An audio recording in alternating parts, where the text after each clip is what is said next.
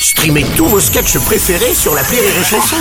Des milliers de sketchs en streaming, sans limite, gratuitement, gratuitement sur les nombreuses radios digitales Rire et Chanson.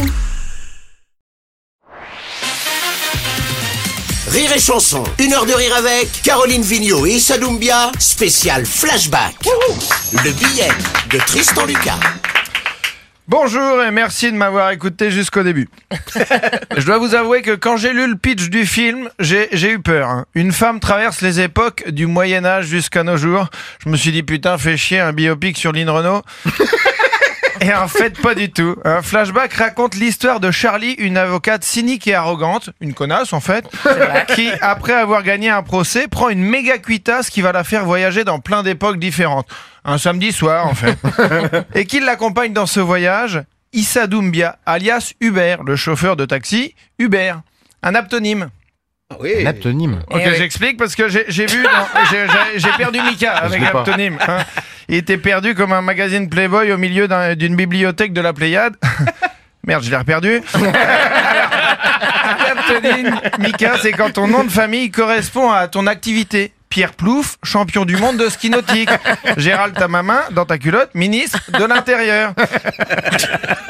Donc, grâce à Hubert, Hubert, Charlie va traverser les époques. Ce qui fait que Flashback est un mélange entre Les Visiteurs, Retour vers le futur et une Forrest Gump féministe. Charlie n'est pas OK avec la condition des femmes et personne ne la traite de mauviette. Charlie, elle trouve que la vie, c'est comme une boîte de chocolat. C'est meilleur quand il n'y a pas de châtaigne dans sa gueule. Dans son combat pour la cause des femmes, elle traverse les couloirs du temps. Des couloirs aussi accueillants que ceux de Shining.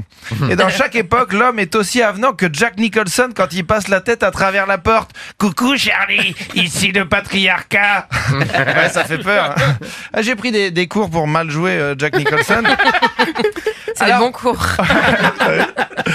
Alors, euh, précision importante, c'est à la suite d'une grosse, grosse teuf où elle prend des cachets, euh, contrairement à moi aujourd'hui, mais c'est pas la question. Euh, donc, c'est après avoir pris un cachet, une petite pilule, qu'elle fait ce voyage initiatique pour se retrouver face à elle-même et face à ses combats. Donc, si elle arrive à soutenir Jeanne d'Arc, à réconforter Georges Sand, à encourager Marie Curie, c'est parce qu'elle a pris de la drogue, en fait. Le mec a compris le film.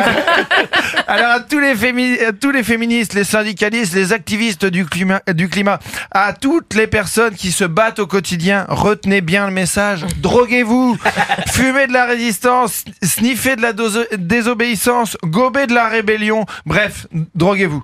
Merci de m'avoir écouté jusqu'à fin.